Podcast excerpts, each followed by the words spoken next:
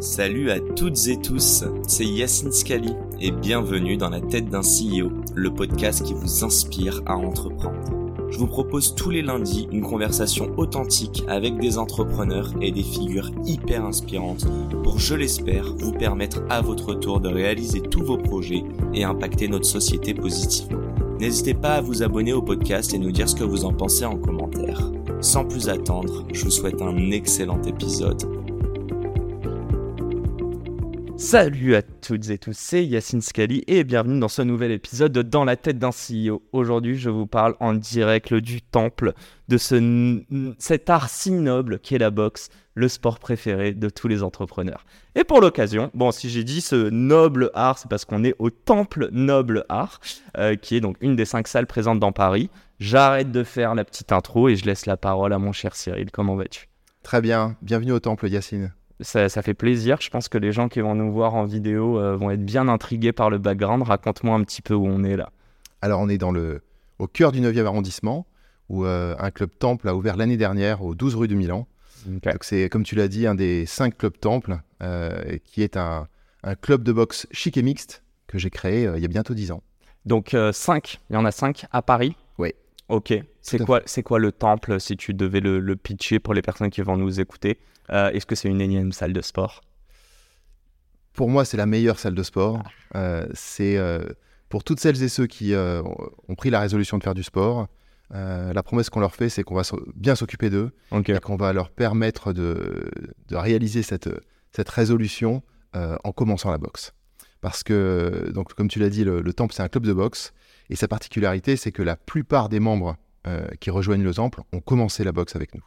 Donc notre expertise, c'est vraiment celle-là. C'est l'initiation. C'est l'initiation. C'est un, c'est une vertu médicale pour toi et mentale plus que réellement sportive? Enfin, les gens qui viennent, qui est-ce qu'ils viennent chercher dans la boxe? Le, point de départ, c'est l'envie de faire du sport. Ok. Aujourd'hui, euh, le, grand sujet, euh, tu vois, le, fait de faire du sport, c'est euh, la première résolution des Français chaque année. donc en fait, tout le monde veut faire du sport. le vrai sujet, c'est comment Mm. Parce que euh, on sait que quand on s'inscrit dans une salle de sport, souvent en fait on n'y retourne pas après son inscription, euh, ou qu'alors euh, on a, c'est une résolution qui reste assez vaine. ici, le, projet, c'est de te mettre au sport durablement et que tu prennes du plaisir à pratiquer la boxe, qui est souvent une rencontre extraordinaire pour des personnes qui pensaient même a priori que c'était pas du tout un sport fait pour elles. On, en parlait avec Pierre, bah, que j'ai rencontré un des profs de sport ici. Euh, c'est quand même le sport le plus individuel, enfin c'est le sport individuel le plus collectif. Ouais. Vous faites beaucoup de cours collectifs ici. Euh. Complètement. Le, alors c'est un club, hein, le temple, donc euh, tu peux faire des, des coachings particuliers. Quand, tu fais, quand tu prends la décision de t'inscrire au temple, mm. c'est aussi pour les gens que tu vas rencontrer, les autres membres, la relation que tu vas nouer avec le coach, avec le staff qui t'accueille.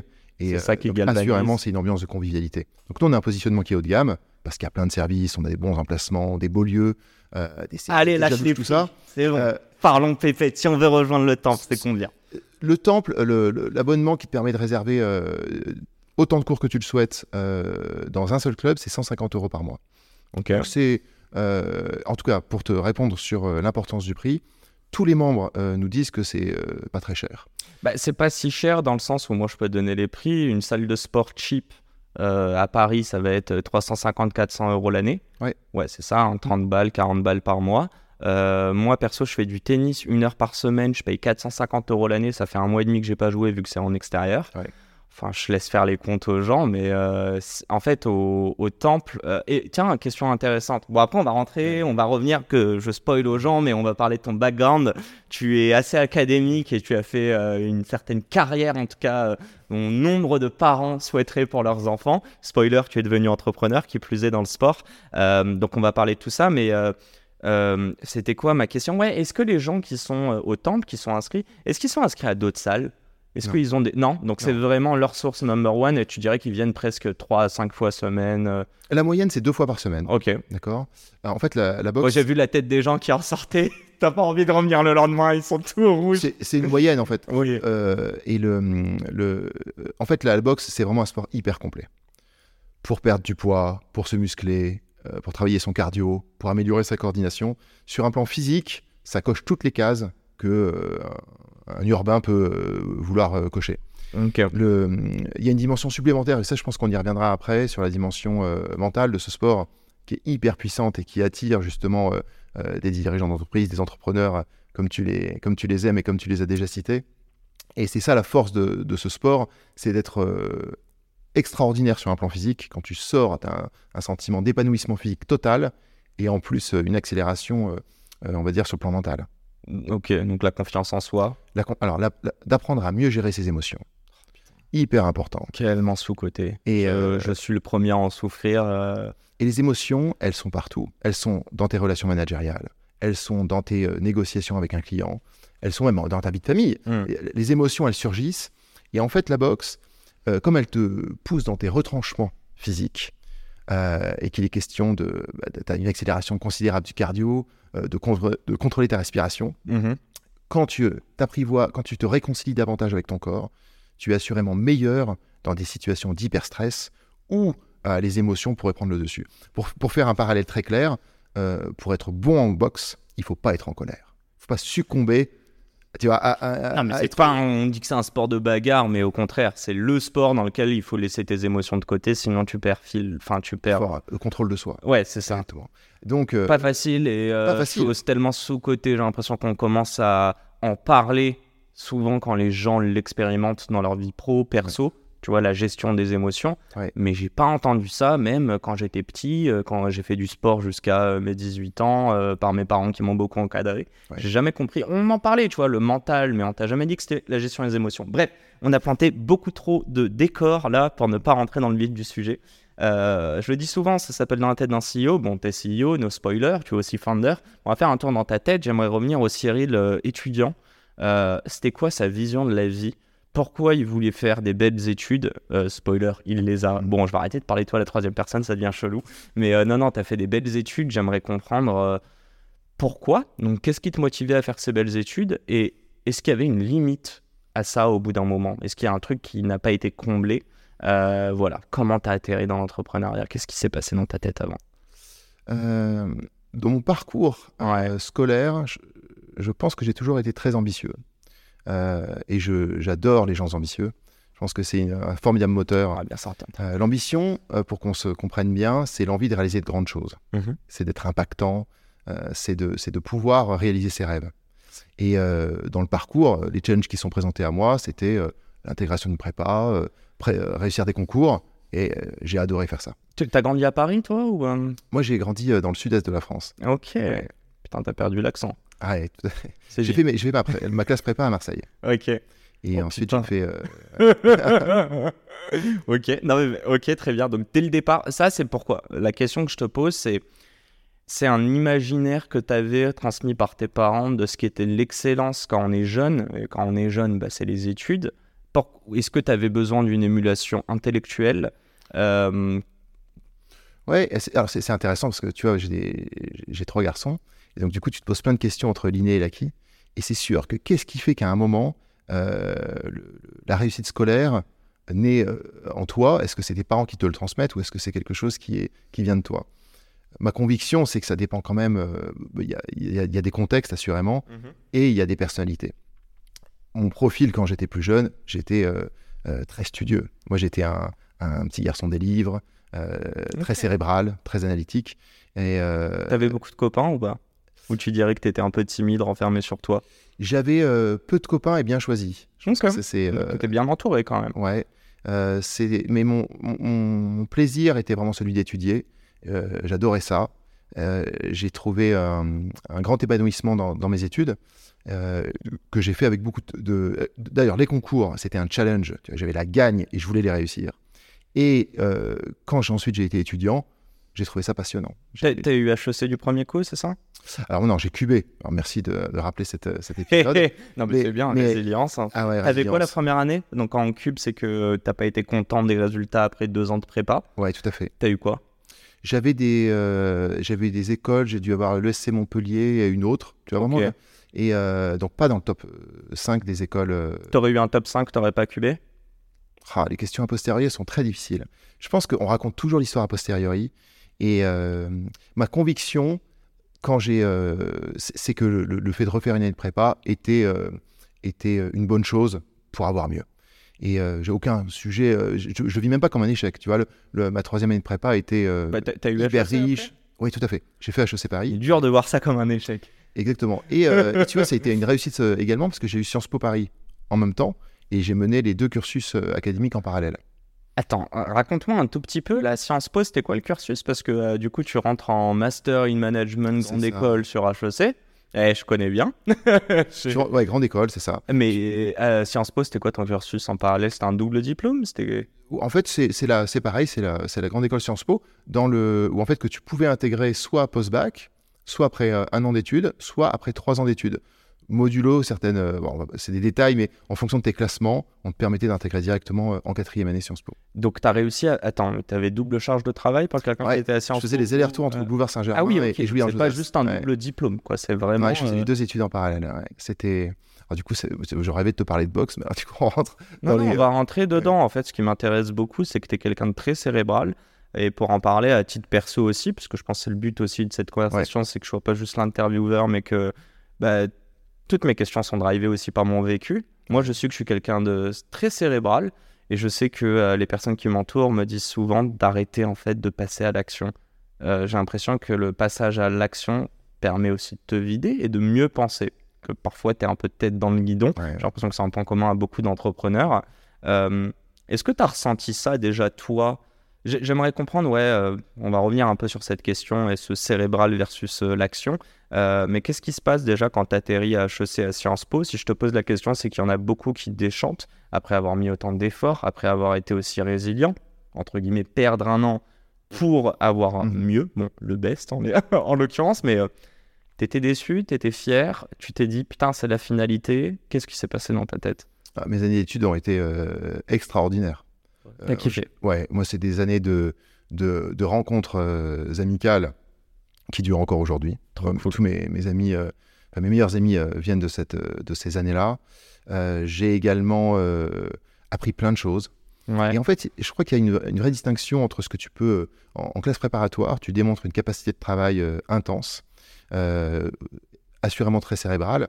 Et donc, du coup, le fait de s'inscrire dans une continuité en école, c'est pas forcément ça qui est le plus euh, productif. Moi, je pense que l'effet de levier, il va se jouer sur le développement de qualités relationnelles Mhm. que tu n'as pas forcément développé quand tu étais, euh, plus- tu as des dizaines d'heures à la Tu, tu le fais dans euh, un cadre pro ou pas? Parce que les non, que tu t'es fait, Oui. tu les fais dans. Sur le campus? Ouais, Ouais, dans, dans- dans la vie on te dit de construire un réseau, dans la mais vie, tu, euh, tu penses déjà à te dire, ah ok, il va me faire des passes D pour un stage ou pour. euh, Non, c'est c'est très c'est naturel. que de l'amical. C'est que c'est du pur, ouais, c'est très très amical. Et, euh, et donc j'ai c'est des rencontres extra qui durent et euh, avec une, ouais, ouais, une vraie. Donc autant de, relations. de, de stimulation intellectuelle euh, qu'en prépa. Alors, enfin, Sciences Po, j'étais, euh, j'ai passé plus d'heures à la bibliothèque de Sciences Po que dans la bibliothèque d'HEC. jouit en Josas. Voilà.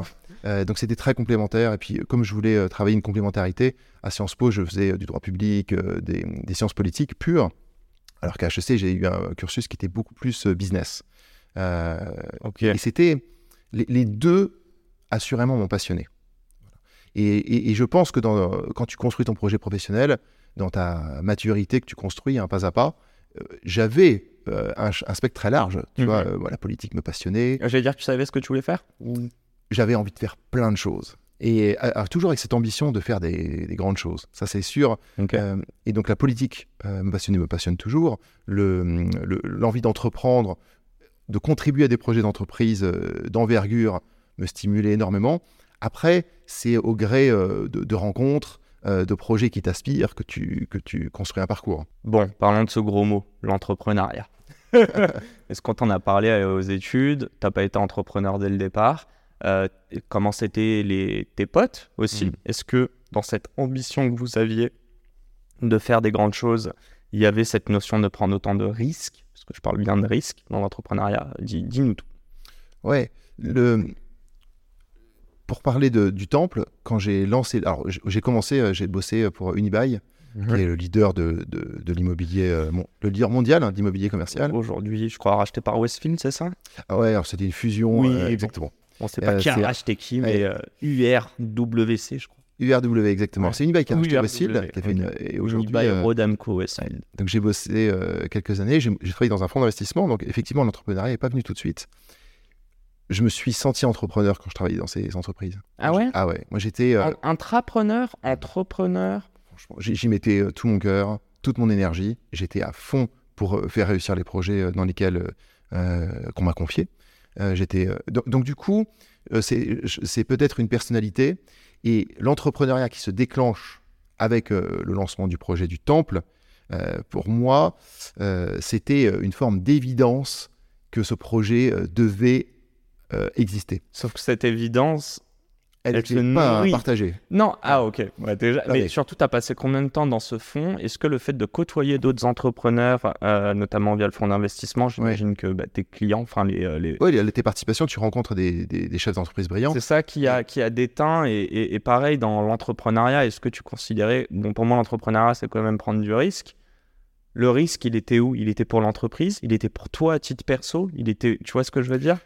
Et, en fait, c'est sur le temple, par exemple, quand j'ai décidé euh, de ne plus faire d'immobilier ou de travailler euh, dans, un- dans le financement d'entreprise, dans un fonds d'investissement, tous mes proches et mes plus proches amis me disaient ah, Tu fais n'importe quoi. C'est euh, c'est fou. c'est pour ça. Exactement. Tu peux pas être euh, patron de club de boxe avec euh, ton parcours, etc. Ça n'a pas de sens. Mm.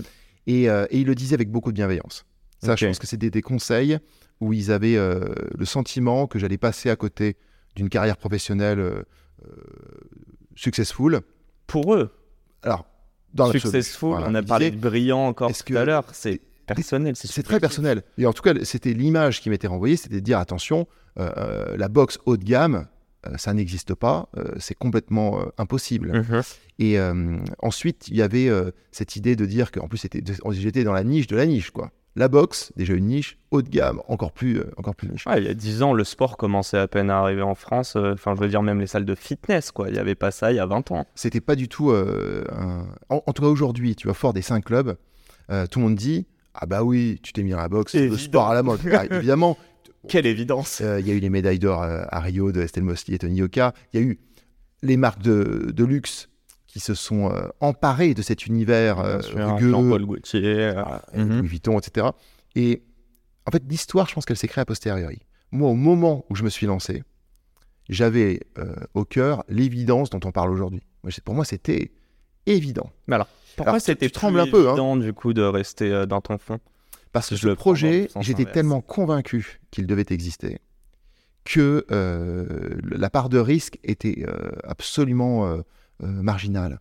Elle ne, elle, elle ne m'a jamais euh, freiné dans mon envie de réaliser ce projet. Mais c'est- rationnel ou c'est totalement émotionnel à ce moment-là De se dire qu'il n'y a aucune raison que ça ne marche pas? Euh, Alors, je pense que c'est très, très euh, personnel, euh, intuitif et euh, avec euh, une part d'émotion, assurément. Euh, ce qui compte, c'est de mettre au service de la réalisation du projet cette part d'intuitif et d'émotionnel. Et moi, j'avais mes expériences précédentes m'ont permis de structurer le projet et de le mener de façon très professionnelle et euh, que ça marche. Là, quand, euh, là, là, je le raconte avec beaucoup d'enthousiasme et de, de Mhm. confiance, quand euh, les travaux sont en cours, que tu fais tes premiers recrutements, poses régulièrement, tu te dis mince, est-ce que je suis pas en train de faire un truc euh, qui est compliqué? Donc c'est sûr que tu doutes, et tu doutes tous les jours. Donc si tu veux tenir le projet alors que le doute t'envahit quand même assez régulièrement, il faut avoir une envie, une euh, Surtout quand on hyper entourage forte. doute Ouais. aussi. exactement. Tu, tu, tu es papa de, donc de trois enfants. Ouais. Euh, J'allais dire qui, mais est-ce que, euh, je sais pas, est-ce que quand tout le monde n'y croyait pas, ta conjointe a, peut-être. Je pense que le- la famille, c'est le lieu où euh, on te soutient toujours. Et moi, c'est ce que je cultiverais. La famille, c'est ça où euh, elle le voyait pas comme du risque énergie. Si vous étiez déjà ensemble. Si, mais pas. tu te... En fait, la vie, il faut prendre des risques. hein. Ok. C'est- Et euh, pour, pour moi, le- d'ailleurs, le, le, le leitmotiv, c'est euh, prendre des risques et travailler beaucoup.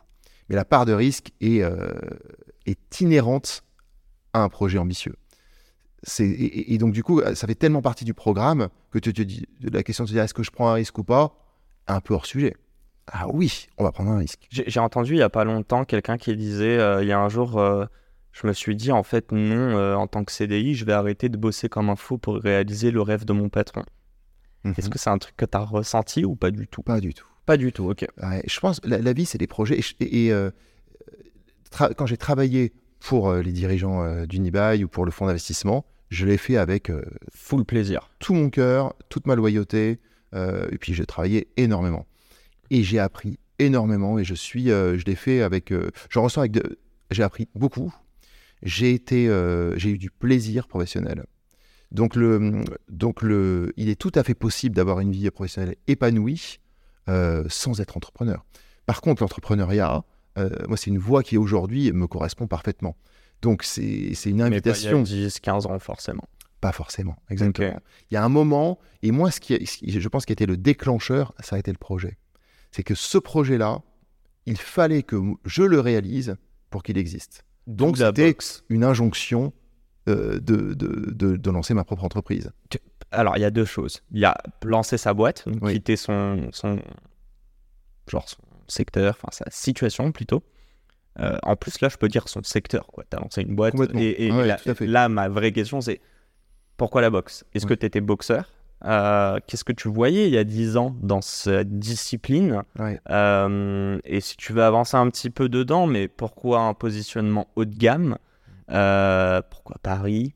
Voilà, pourquoi tu t'es lancé, mais surtout pourquoi via la boxe quoi? Et alors, le paradoxe, il est d'autant plus fort que tu tu sais, je te racontais que j'étais très cérébral, très studieux. Donc, du coup, c'est pas, c'est une image qui parfois peut paraître détonnante pour un Mhm. sport qui a une image de violence, Et- de rugosité.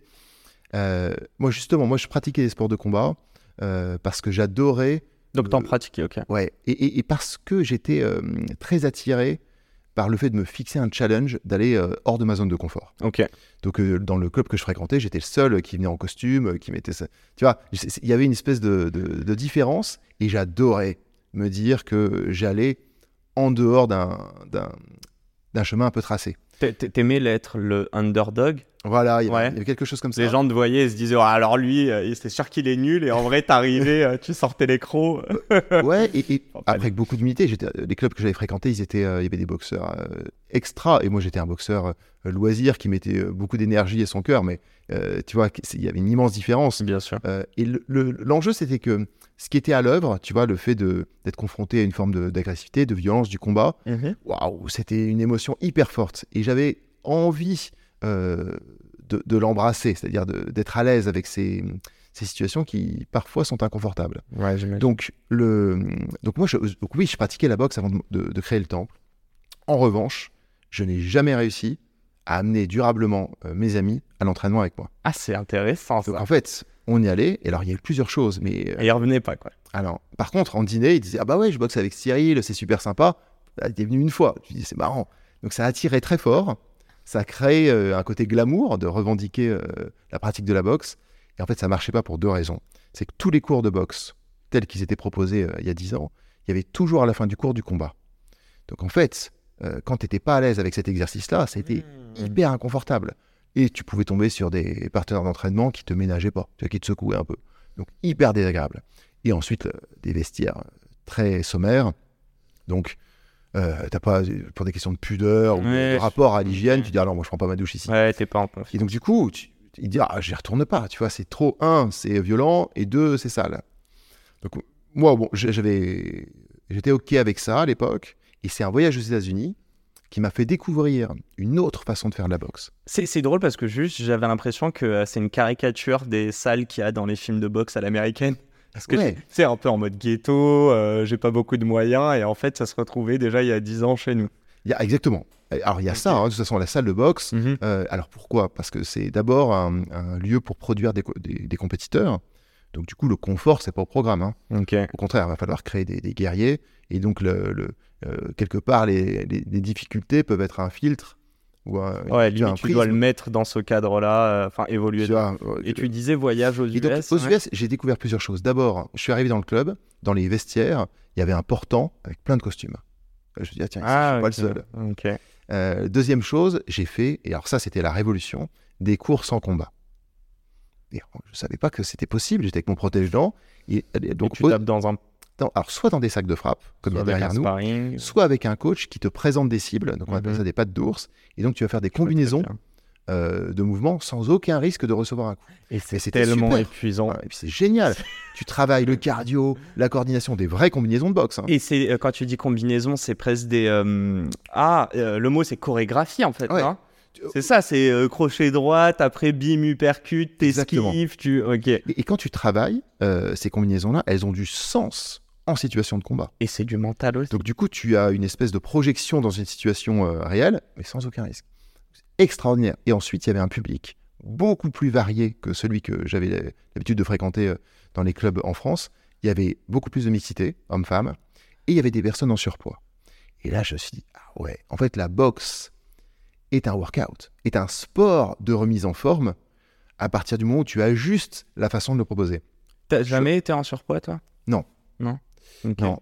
Euh, Mais là, tu t'es senti, enfin, pour revenir à ça, tu t'es dit, ok, il y a un univers auquel je m'identifie, il faut que je le ramène en France. en, fait, en moi, je, comme j'adorais la boxe, c'est peut-être que souvent comme ça, j'ai envie de le partager. J'aimerais bien que c'est tellement extra, il faut que les gens viennent. C'était une Donc, passion, en fait. Quand tu vois qu'ils ont réussi à faire un entraînement qui accueille quelqu'un qui est en surpoids, enfin, en tout cas qui a la caricature des personnes que tu ne t'attends pas euh, à voir dans un club de boxe, tu te dis, ils ont réussi un truc génial. C'est super. Donc moi, j'ai re- j'ai reçu, j'ai eu beaucoup d'enthousiasme à ce moment-là. Et alors, on n'a pas fait... euh, ici, le temple euh, est très différent de ce qu'il y a aux, États-Unis, parce qu'il y a un ring, il y a des cours avec combat, et il y a des cours sans combat. Donc c'est une... une euh, On choisit en fonction de son humeur, Collectif, en fonction de son niveau. individuel, Exactement. et des super vestiaires. Et des super Et vestiaires. plein de serviettes. Ça, c'est hyper important. Le, pour rendre la, parce que le programme ici, c'est de dire tu veux faire du sport, Ouais. mets-toi à la boxe. Donc pour y arriver, il y a trois grandes solutions. Celle que je viens de te dire, de proposer des courses en combat. Parce que ça, tout à coup, il y a plein de personnes qui n'osaient pas faire de la boxe parce qu'elles ne voulaient pas recevoir un coup. Tout à coup, c'est possible. C'est dingue, Voilà. ça. T'as, juste, t'as pas fait une étude de marché là-dessus. Je l'ai découvert dans un pays à l'étranger. Oui, mais t'es Ouais. pas allé euh, envoyer des questionnaires en France. non. On va revenir sur un truc après, le cérébral versus Ouais. l'action. Mais vas-y, continue, excuse. Euh, la deuxième chose, c'est de faire des cours en petit comité. Donc nous, ici au Temple, c'est 10 personnes max par cours. Proximité. Ce qui fait que le prof peut vraiment s'occuper de chaque personne. Et on peut avoir de l'hétérogénéité de niveau dans un cours. Tu peux avoir quelqu'un qui boxe très bien, depuis plusieurs années, qui est très à l'aise, et quelqu'un euh, dont c'est le premier cours. Hmm. Le prof, il sait gérer ça.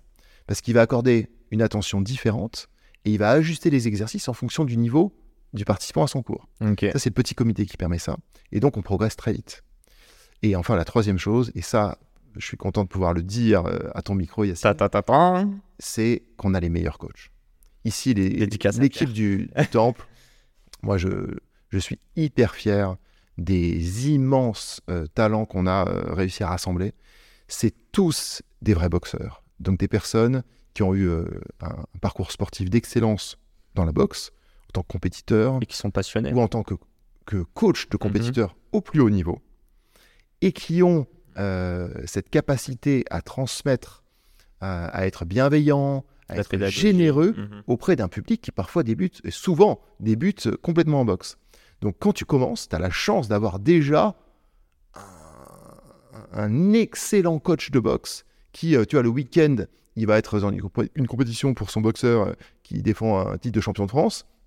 Et la veille, il était euh, en train d'initier à la boxe euh, quelqu'un, un Parisien qui a eu le courage de franchir la, la porte du club. C'est ça doit Ça, particulier, tes, Ouais. tes entretiens de recrutement. euh, Avec les coachs, Ouais, il ouais, y a des choses encore des gens super. plus du- enfin, c'est du non palpable, mais c'est du, euh, du soft skills, quoi. Au bout d'un moment, tu leur demandes pas forcément de boxer, mais de d'essayer Ah de comprendre leur pédagogie, leur intérêt. Alors, on a développé une vraie euh, expertise hein, là-dessus, parce que c'est aujourd'hui, il y a 100 coachs qui euh, travaillent au Temple. Donc, c'est une très grosse équipe. Et c'est euh, le directeur sportif qui s'appelle Jérémy, Jérémy Denis, qui euh, s'occupe du recrutement. Donc, on a une phase, alors, on reçoit beaucoup de, de candidatures. Donc, il y a d'abord des prérequis comme des diplômes, une, expérience consistante en boxe, qu'elle soit donc dans le coaching ou euh, dans La la, pratique, en compétition. Euh, et ensuite, il y a des tests. Euh, des tests euh, de, de- pour voir tes capacités pédagogiques, tes capacités à progresser. Qui est peut-être plus important. Ah oui, qui est fondamental, bien sûr. Le Le, premier, c'est pris pour acquis, évidemment, qu'il soit bon en boxe, mais en premier est nécessaire et non suffisant, et il faut ensuite avoir des qualités pédagogiques must have. Ok. ou un potentiel euh, qu'ensuite on va travailler. On a une, une académie où on a des formations très régulières qui permettent aux coachs de développer leur arsenal d'exercices euh, de course en combat, de cours de préparation physique, qui ne sont pas forcément les exercices qui sont proposés dans d'autres clubs euh, davantage tournés vers la compétition. Donc nous, on alimente énormément euh, le, euh, le- le corps professoral du temple avec des exercices adaptés euh, aux membres du temple.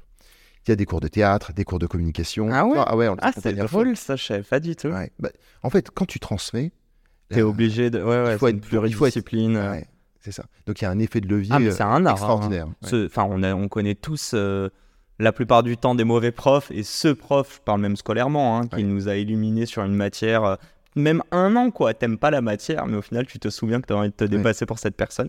J'ai juste envie de revenir, mais genre, mini parenthèse. On avait parlé lors de notre call de prépa, tu m'avais dit qu'il y avait cette notion de faire un job pour le statut social et l'image que ça renvoie.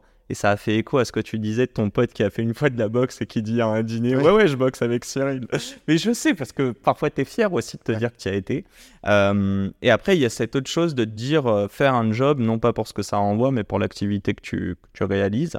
J'aimerais savoir, est-ce que, donc cette phrase, je me souviens plus exactement dans quel cas tu l'avais dite, mais est-ce que c'était euh, la jonction, enfin la, la scission entre ton CDI et ton job d'entrepreneur? En fait, c'est plutôt le regard des autres sur moi qui, euh, qui crée cette, euh, tu vois, qui crée ce- cette dissociation entre un job euh, prestigieux et un job étrange ou qui, qui aurait pu l'être moins. Dans ma façon de voir les choses, moi, je vois jamais les choses comme ça. Si tu me dis, tu vas rencontrer quelqu'un qui a réussi, tu vois, au sens que tu entends, qui a, un- qui a un statut social très prestigieux, ou quelqu'un qui est, il est un peu rock. Ah, Moi, je fonce direct, je vais voir la personne rock. Tu vois. Même avant même avant, dans la réussite, Ouais. tu aurais rencontré un entrepreneur qui a des salles de boxe quand tu étais à HEC, tu te serais dit, tu l'aurais vu très, j'allais dire beau, tu vois, tu aurais vu le succès, ou est-ce que tu aurais plus vu le succès chez quelqu'un qui a fait 20 ans de carrière dans un très beau cabinet de conseil? Alors, tu vois, moi, je me dis que chacun a sa voix. Mais même à l'époque, je veux dire, Ah ouais. ça, ok, donc là, t'as pas changé là-dessus. Ouais. Non, non, tu vois, et justement, je pense que c'est hyper important. Et, et- et- et- ah ouais, et- et tu vois, par exemple, au temple, je- pour faire le parallèle, Ouais, quand quelqu'un arrive, euh, c'est pareil. En fait, tu te dis, même à la limite, moi, la personne qui m'intéresse le plus, c'est la personne qui a le plus petit potentiel de boxe. ok. Et donc, du coup, euh, de reconnaître euh, la diversité, pour moi, c'est une valeur essentielle. Donc, celui ou celle qui a eu un, un parcours brillant dans un cabinet de conseil ou, euh, en finance d'entreprise, je vais adorer parler avec lui s'il est euh, épanoui et passionné. Tiens, je vais me dire, ouais, là, il va me nourrir de cet univers, de, de- des ressorts, euh, des, des challenges qu'il rencontre, et je vais être passionné. Mais je vais être passionné tout autant par quelqu'un qui va avoir un parcours euh, euh, qui, euh, qui va être... euh, alors, je- ça, ça va être dur de... de Oui, un- tu un pêcheur qui va te raconter, qui se lève tôt le matin, et qui va te raconter les différentes euh, espèces de poissons qu'il va trouver, la technique de nœud. En fait, en gros, quand tu rencontres une euh, forme d'expertise Et de passion. portée avec du cœur, c'est ça, c'est ça l'essentiel. Et heureusement d'ailleurs, parce que comme il faut plein de métiers pour, euh, tu vois, dans notre société, par contre, il faut être au bon endroit. C'est ça le grand challenge. C'est que tu as quelqu'un qui serait euh, dans un poste très prestigieux, mais alors aigri, euh, avec beaucoup de recul, qui voudrait pas en parler avec passion. C'est sûr que ça, ça fait pas du tout rêver. Tu penses que les Et gens, ça euh, quand même. Heureusement, les gens trouvent. les, J'espère. les gens sont voix. plus passionnés dans un métier indépendant, libéral et entrepreneurial ou euh, Ils en parlent dans plus le facilement. Ils en parlent plus. C'est ça, tu vois. Parce que le, plus le- communicatif. quoi. Tu vois, moi, aujourd'hui, ma... un truc qui est très fort, c'est que euh, il y a d'autres, peut-être, moments de ma vie, pour faire le contraste, où j'ai pensé que entreprendre, que en entrepreneuriat, où euh, ça pouvait être, tu vois, essayer de faire un coup. Tu vois, essayer de se dire, je vais, je vais réussir, vas financier, monter du une coup. grande marche, tu vois. Ok. En fait, ça, moi, euh, j'y crois plus du tout. Pour moi, la plus grande réussite, c'est de, que chaque jour tu construises et qu'il y ait une espèce de, de fusion entre ce que tu entreprends, ce que tu réalises et ton identité. Donc moi, je suis hyper fier aujourd'hui de, de diriger le temple et euh, j'ai envie de le faire pendant très longtemps. Chaque jour, tu vois, je, je- je- je- je construis davantage ce, ce projet. Mhm. Euh, J'essaye de le rendre meilleur et je suis euh, de façon, euh, on va dire, ontologique, tu vois, en termes, pardon, existentielle, complètement, j'embrasse complètement ce projet professionnel. Et c'est ça qui fait que dans, une, dans un, job peut-être d'indépendant, libéral, entrepreneur, tu vois, la, fusion, elle fait des, elle est lumineuse. Là, t'es complètement, enfin, t'es complètement dans ton projet. Je, tu, tu vois bien que je te mets les deux un peu en opposition parce que tu as eu ces Ouais. deux vies en fait pour moi. Et je vais aller plus loin sur ces deux vies de CDI. Je, spoiler, alors à titre perso, j'ai compris il y a deux ans que le CDI n'était pas fait pour moi. t'ai compris dans la douleur en ayant vu pas mal de boîtes. Et euh, la mini question, c'était sur euh, le cérébral. J'ai l'impression que quand tu es en études, et je vais aller plus loin, quand tu es en investissement ou quand tu es dans une grande boîte. Alors, tu disais que tu avais ce côté entrepreneurial déjà dans ces expériences, mais moi, j'ai quand même le sentiment que tu as analysé. Pour moi, de l'analyse, c'est quand même euh, du cérébral. Est-ce que tu n'as pas l'impression quand tu es passé à, à la création de, de, temples, est-ce que tu t'es pas dit, euh, enfin, est-ce qu'il n'y avait pas une euh, sortie de zone de confort à ce niveau-là? L'analyse, elle est toujours indispensable. Tu analyses encore aujourd'hui? Toujours. Et tu analyses parce que en fait, les enjeux sont financiers. Aujourd'hui, la responsabilité de l'emploi. En fait, c'est une satisfaction immense supplémentaire mmh que toutes mes analyses sont au service de l'action. Alors parfois, tu peux avoir des analyses qui vont être au service d'un reporting, qui vont être au service d'un en tout cas, qui peuvent être euh, avec un rapport à l'action plus distancié. Quand tu es entrepreneur, au contraire, on doit être en permanence en remise en question, donc à l'écoute soit des signaux d'activité, soit des propos des équipes, des coachs, des clients, pour bien comprendre. Et donc, non, on analyse tout le temps. donc, être cérébral, c'est une force. Ah ouais, mais je pense que c'est indispensable parce que l'entrepreneuriat, c'est la gagne, c'est aussi la remise en question en permanence. Parce que, comme tu peux. L'enjeu c'est que fort de cette responsabilité d'avoir construit quelque chose, euh, il faut pas se rater. Hein. Et c'était pas un frein pour toi de te lancer au bout d'un moment? Il n'y a pas un moment où tu t'es dit, ok, je suis cérébral, mais là, faut que je vois ce que tu veux dire. Et du coup, je vais te, je vais donner une anecdote là-dessus.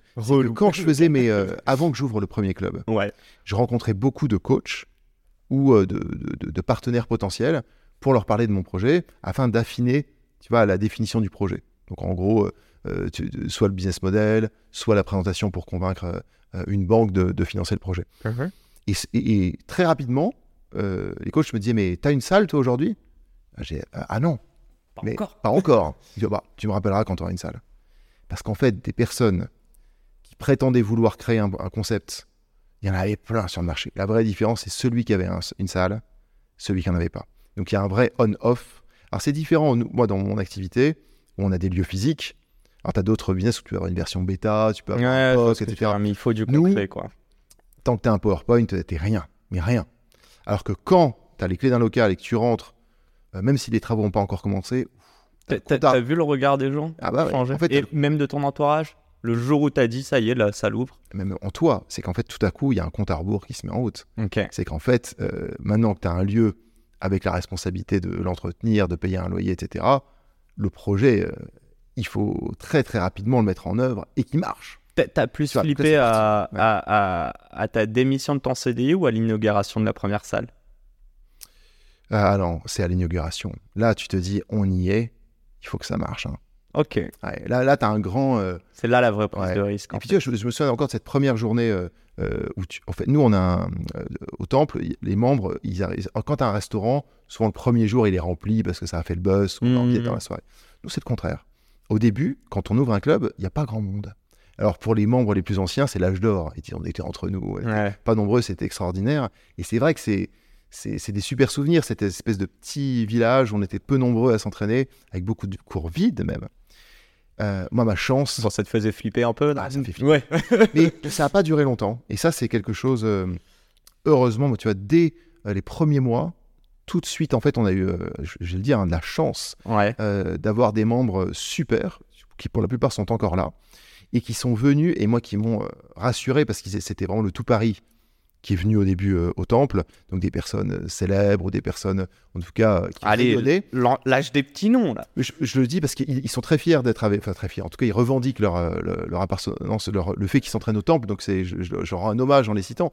Mais tu vois, dès le début, on a eu Thierry Marx, Antoine Decaune, euh, Michel Lamy, euh, Guillaume Gibaud, tu vois, du site français. On avait à la fois des personnes du showbiz, des personnes euh, de l'entrepreneuriat qui sont très très rapidement, dès que le temple a ouvert, en fait, sont venus et qui ont participé à son succès, on va dire, au départ médiatique, qui a eu beaucoup de couverture presse, parce que on était une innovation très curieuse et que les plus audacieux se sont dit, bah, c'est là qu'il faut que j'aille. Tu le considères comme une innovation sur l'approche, en fait? Ah Ouais, complètement. Ouais. Ouais. C'est pas obligé que ce soit technologique, mais oui. Ah bah, en fait, une nouvelle manière personne de voir la boxe comme nous on l'a proposé. Et je vais te dire, cette innovation, elle était bien vue parce qu'on fait aujourd'hui encore la même chose. C'est-à-dire que cette, cette idée. Fois 5 salles. Voilà. Et tu vois, c'était une conviction qu'il fallait proposer la boxe avec combat ou sans combat. Et que les courses sans combat, soit tout aussi épanouissant, tout aussi valorisant qu'un cours avec combat. Des cours de préparation physique, des cours techniques.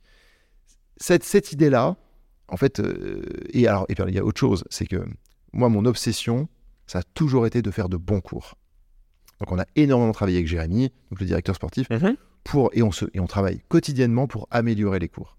Donc quand tu es convaincu, convaincu que les cours que tu proposes, ils sont bons, la réalité c'est que quand les membres viennent s'entraîner, ils disent c'était vraiment super. C'était un bon cours. C'est quoi le taux de euh, réengagement?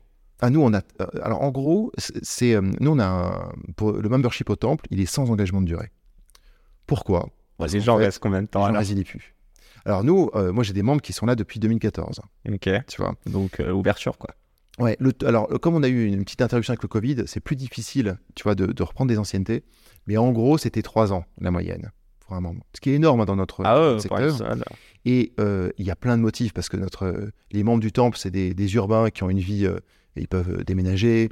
euh, Il y a des grossesses, il y a des déménagements qui font que bah, parfois tu peux pas rester. Mais en gros, ça se joue pendant le premier mois. Pendant le premier mois, si tu as une rencontre avec ce sport, en général, tu vas le pratiquer pendant peut-être toute ta vie. Ou si ça accroche pas, bon bah tu feras autre chose. Relax, tout va bien. Mhm. Ce qu'il faut, à mon, à mon sens, c'est que ça procure tellement de bien aux membres du temple, il faut essayer pour voir si c'est le sport qui te correspond. T'as une histoire qui, est, euh, qui moi, m'a touché lorsqu'on en a parlé. Tu vois, j'allais te poser la question euh, si j'avais Thierry Marx ou Guillaume Ouais. Gibault. Mais en vrai, Thierry Marx en parle à ses, euh, à ses podcasts. Je sais que Guillaume, je savais pas qu'il était là, mais bon, ravi de le rencontrer un jour. Ouais. Non, non, la question que je voulais te poser bah, par rapport à eux, c'est qu'est-ce qu'ils viennent chercher? Je pense qu'on l'a plutôt compris et hum, ça corrobore aussi la gestion des émotions. On en a parlé un petit peu au début. Mais pour euh, un tout à chacun, euh, quelqu'un qui vient, je crois que tu as une personne qui est venue avec une, euh, une ambition de remise en forme, peut-être en surpoids, euh, et justement qui avait essayé la salle de sport. Spoiler, je t'ai dit que j'y étais allé il y a une semaine. Euh, haute spoiler, je n'y suis pas retourné encore Ah ouais, c'est toujours comme ça. Ouais, ouais. trop de courbatures. Ouais. J'aimerais te parler de ça un petit peu. Euh, Qu'est-ce que cette personne est venue chercher chez vous? Et vu qu'on déborde un petit peu, euh, si tu veux continuer sur, euh, je le rappelle, ce podcast va être publié début 2024, même s'il est enregistré en décembre. Pourquoi, c'est le... Pourquoi ce moment est si important aussi pour les gens? Euh, la- Le post-fête, post-Noël, début, début d'année. Donc voilà, deux questions en une, mais euh, la première, c'est vraiment sur cette première personne. En fait, au temple, il y a deux. S'il fallait euh, Mm. faire des catégories, il y a deux types de membres. Il y a des grands leaders, d'accord? Euh, Et il y a une phrase de Thierry Marx que j'aime bien euh, citer. Il dit Je n'ai pas le temps de ne pas faire de boxe. Souvent, la réponse quand on te propose de faire du sport, c'est Ah ouais, mais j'ai pas le temps. Moi, j'ai un boulot. Thierry Marx, il a un agenda extraordinaire. Il a plein de projets et il les fait avec beaucoup de Mhm. sérieux.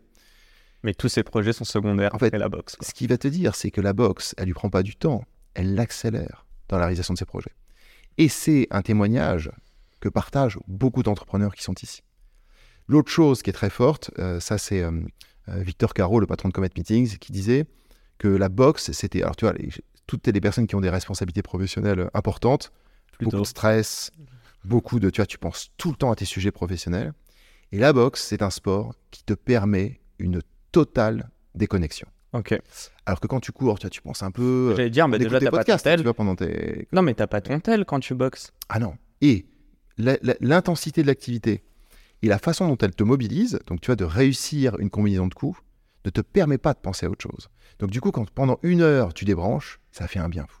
Et ça, c'est vraiment euh, une force de ce sport que beaucoup d'entrepreneurs euh, apprécient. Ils disent, moi, j'ai besoin de ce moment de ce sas où euh, je, me, je fais travailler mon corps. Et pour- pourquoi cette boxe est, est- est très souvent, pour beaucoup de personnes, euh, leur correspond plus qu'aller à une salle de, de- de fitness euh, lambda? Ah, là, quel... Ça n'a rien à voir. Hormis peut-être l'intention initiale de faire du sport. Tu vois, la boxe, c'est. euh, c'est c'est- Même c'est- l'intention, C'est le dandy anglais, c'est Mohamed Ali, enfin, c'est la passion. Mhm. Si tu choisis la boxe, tu es embarqué dans une histoire sportive extraordinaire. Tu vois, avec une, une intensité euh, symbolique. Tu vois, ça remonte au pugilat euh, dans les Jeux helléniques. Il y a une. Et cette histoire, dès tes premiers mois, elle résonne. C'est-à-dire que c'est un vrai sport, un sport olympique. Donc du coup, le fait d'apprendre quelque chose, d'apprendre un sport, de progresser dans un sport, euh, de découvrir tout, euh, on va dire, tout l'écosystème euh, artistique, sportif, qui, euh, qui, accompagné l'émergence d'un sport, c'est hyper motivant. Quand tu vas dans une salle de sport, en gros, on te juge sur pièce. Est-ce que tu as perdu du poids? Est-ce que tu as pris du muscle? Faire de la boxe, c'est tellement plus euh, complexe et tellement plus euh, réjouissant. Tu t'amuses dans un cours de boxe. Tu viens pour perdre du poids, tu reviens pour quoi? Alors, tu viens pour perdre du poids et tu reviens pour progresser. Je pense que la notion de progrès, d'apprendre quelque chose, Ouais. c'est ludique, c'est-à-dire que le cours devient euh, un- euh, amusant, intéressant. Et du coup, c'est une vraie satisfaction parce que quand tu as progressé, Mhm. ça renforce ta motivation. Et donc, le fait de, de, de, de- de- de mesurer tes progrès dans un sport qui est aussi euh, valorisant que la boxe, c'est un formidable, c'est une formidable motivation. Et- Et puis, tu reviens aussi pour les copains. J'allais te dire. Il y a un Le côté social, club quand même. dans les vestiaires. Tu vois, il y a une, il y a une Ce que tu bonne disais, l'intention est la même. Je suis pas d'accord. Je trouve que quand tu rentres dans une- un cours de fitness, déjà tu y vas avec tes écouteurs dans ta bulle. Ah ouais. Va falloir que tu te battes avec X ou Y pour avoir le poids ou la, ou la, la machine.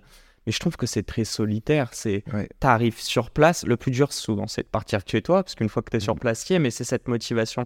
Est-ce que pour des gens, je reprends l'exemple de cette fille, mais le fait de savoir qu'il y a des gens qui l'attendent, et puis aussi, je crois que tu me disais qu'elle elle, elle avait pas sym- elle avait pas aimé la vibe, le regard des autres aussi. Dans... Ah oui, il faut qu'on revienne sur cette anecdote. Voilà. Et du coup, je, je vais revenir dessus. Du coup, ça, ça, c'était un- une fois, j'étais dans un club et une membre m'interpelle en me disant Ah, c'est vous le fondateur du temple. Ah, il fallait que je vous dise euh, merci parce que vous m'avez sauvé la vie. Sauver la vie. Tu vois, sauver la vie, c'est une immense responsabilité.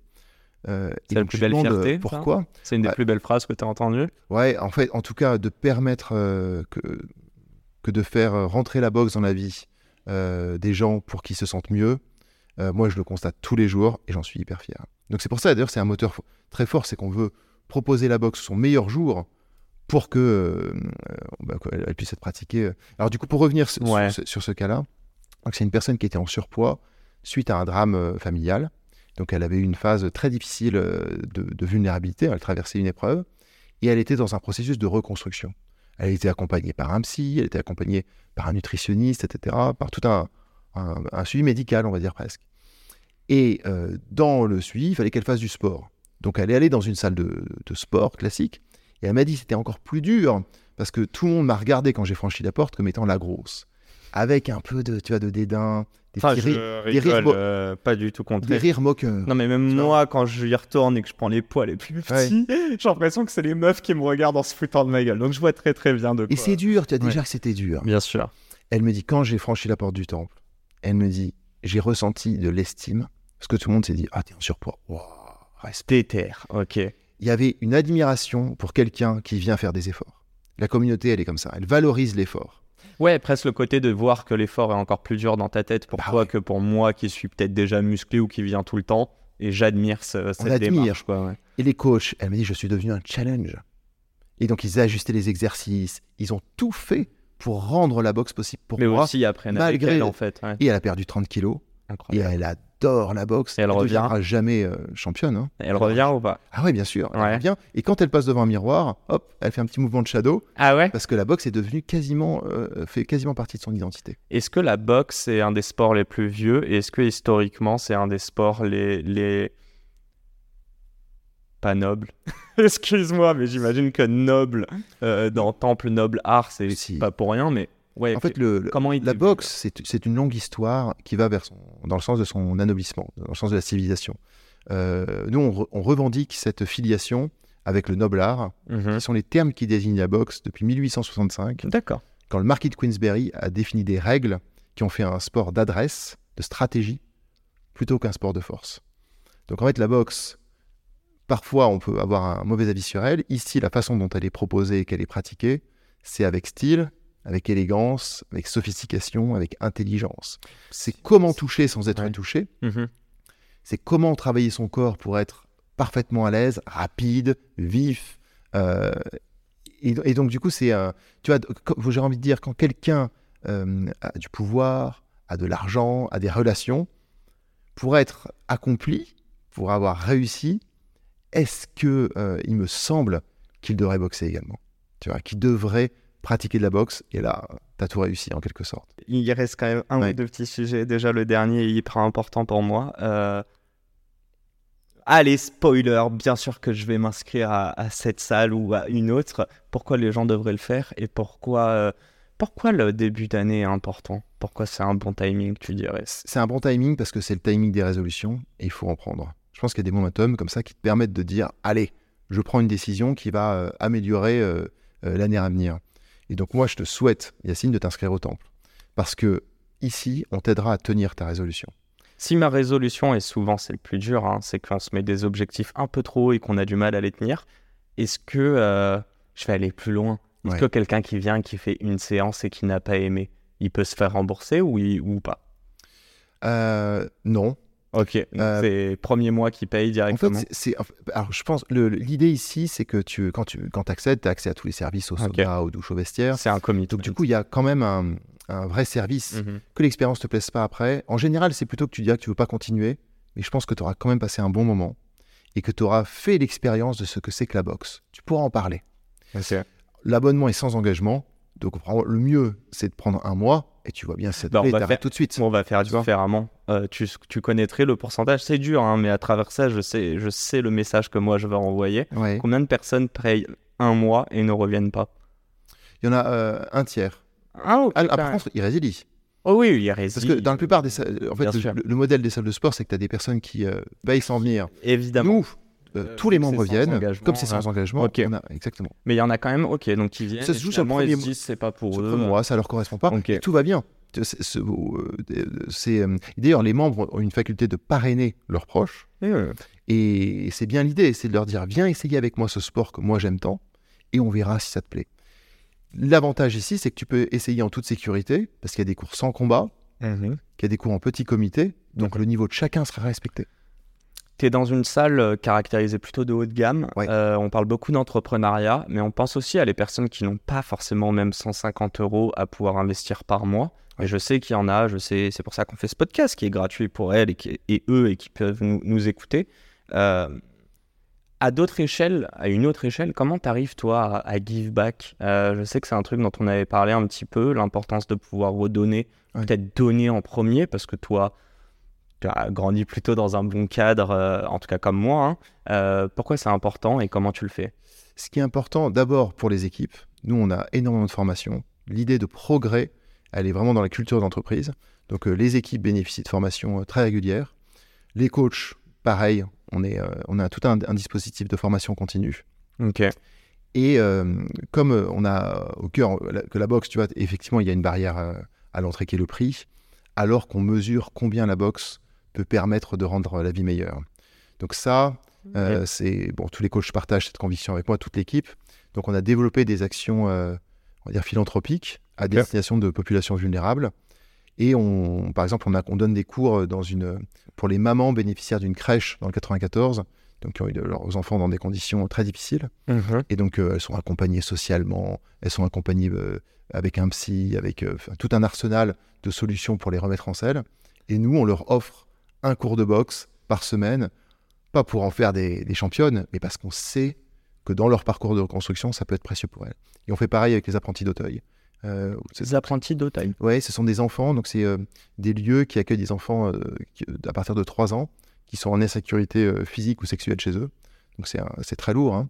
Et donc du coup, nous, on va leur donner des cours de boxe, pas à Orly, pas parce que euh, on pense qu'il faut qu'ils deviennent forts pour savoir se défendre ou autre Mhm. chose.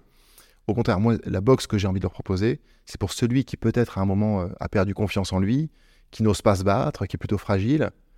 Lui, on va lui proposer une boxe sans combat, bienveillante, avec un coach qui va renforcer sa confiance en lui. Donc c'est toute la culture sportive du temple qu'on euh, amène dans ces lieux où il y a des populations qui en ont vraiment besoin.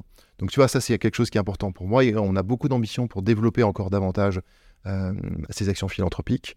Euh, là, par exemple, tu vois, on bosse sur un projet de gala avec la Fondation EPIC. Euh, on a l'axe de se dire que la boxe doit être euh, euh, offert au plus grand, qu'on doit pouvoir offrir la boxe au plus grand nombre. Mhm. Ça, ça, ça m'est très très cher. Hâte de voir la suite. Euh, D'ailleurs, euh, parenthèse, mais tu trouves que la boxe est complémentaire, voire parfois pour certains patients peut remplacer un suivi psycho? Non, Non? Chacun à sa place. Ok. Ah ouais, non, non. Je pense que nous, c'est la meilleure brique sportive. Ok. Tu vois, dans ton dispositif pour te reconstruire, Du cérébral, ouais. de l'action. non, il faut respecter le travail des psys qui ont toute leur place dans la reconstruction de quelqu'un. Mais je pense que là, s'il y a une, euh, il faut réaliser un sport, mon conseil, c'est faites de la boxe. Cinq salles. Il y en a une sixième qui arrive? Il y en a plein d'autres qui vont arriver. Tu sais, je reçois, je pense, euh, euh, chaque semaine, un mail de soit d'un ancien membre, soit d'un, investisseur qui me dit euh, il faut ouvrir à Bordeaux, il faut ouvrir à Londres, il faut ouvrir à Abu Dhabi. Donc le- la dynamique, elle est vraiment là. T'as vocation à franchiser ou pas du tout? Aujourd'hui, non, parce que l'ambition, c'est de le faire en propre. ouais. Mais là, le développement va se poursuivre. Dès le départ, moi, j'avais l'ambition de faire des temples euh, dans le plus d'endroits possible. Mhm. avec l'idée qu'en fait, ça manque. C'est-à-dire que les personnes qui, nous, qui lèvent la main pour dire est-ce que tu peux faire un, un club de boxe à Londres, c'est Victor Luger, le patron Ah, de Big Mama, qui m'appelle. Il me dit, alors il a été membre pendant longtemps ici, il me dit, je retrouve pas le temple à Londres. Viens ouvrir le concept. Il y a un boulevard pour ton concept là-bas. Donc tu vois, dans les projets, on en a plein. Et heureusement, c'est ça qui est aussi qui, tu vois, qui, te, qui te nourrit et, et stimule au quotidien. Victor, euh, qui est passé par ce podcast, pardon, coïncidence, je ne crois pas. Bon, c'est ma dernière question parce que je pense que vraiment Hélène va péter un câble. C'est quoi le conseil que toi t'aurais aimé entendre euh, avant de te lancer dans l'entrepreneuriat Le plus important pour toi?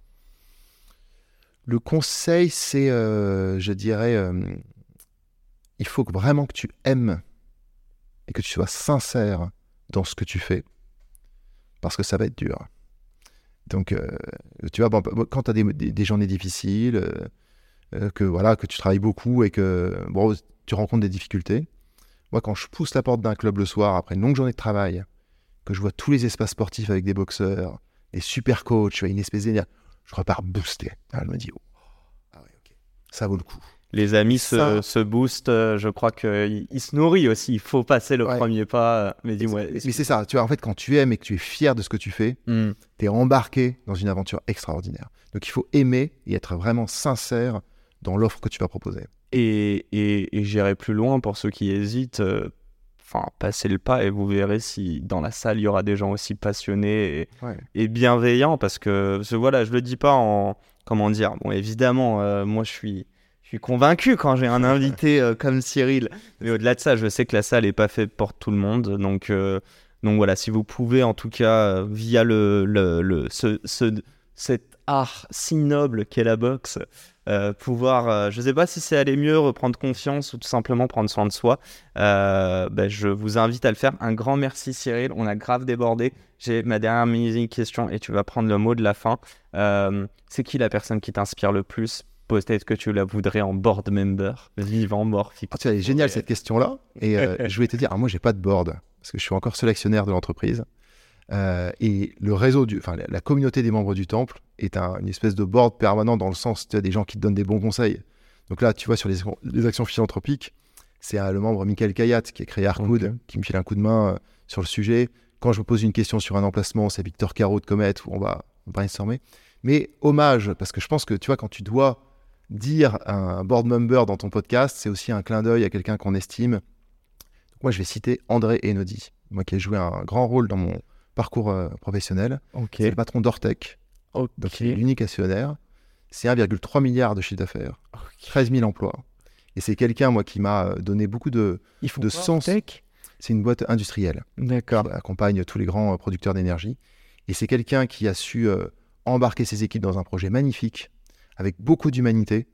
Et, euh, et donc, c'est quelqu'un d'extraordinaire. Donc, je profite de ton podcast pour lui faire un clin d'œil parce que je lui dois beaucoup dans, dans tout ce parcours. Bientôt dans sa tête, I don't know. Bon, un grand, grand, grand merci. Merci, je vois. Hélène qui veut vraiment ouvrir la Ouais. porte, donc elle peut y aller. Je le dis officiellement, les gens sont prêts à boxer et nous, on est prêts à terminer ce podcast. Un grand, grand, grand merci. à toi. Et euh, ben, merci de nous avoir suivis. Si vous avez des questions, bombardez-moi ou bombardez Cyril. Euh, on se retrouve en salle ou dans un nouvel épisode de Dans la tête d'un CEO. Merci, Yacine. À très vite. Ciao. Et c'est la fin de cet épisode. Si cet épisode vous a plu, n'hésitez pas à nous soutenir en nous mettant 5 étoiles sur les plateformes, en vous abonnant évidemment et en nous laissant des commentaires. Hâte de vous retrouver la semaine prochaine. Ciao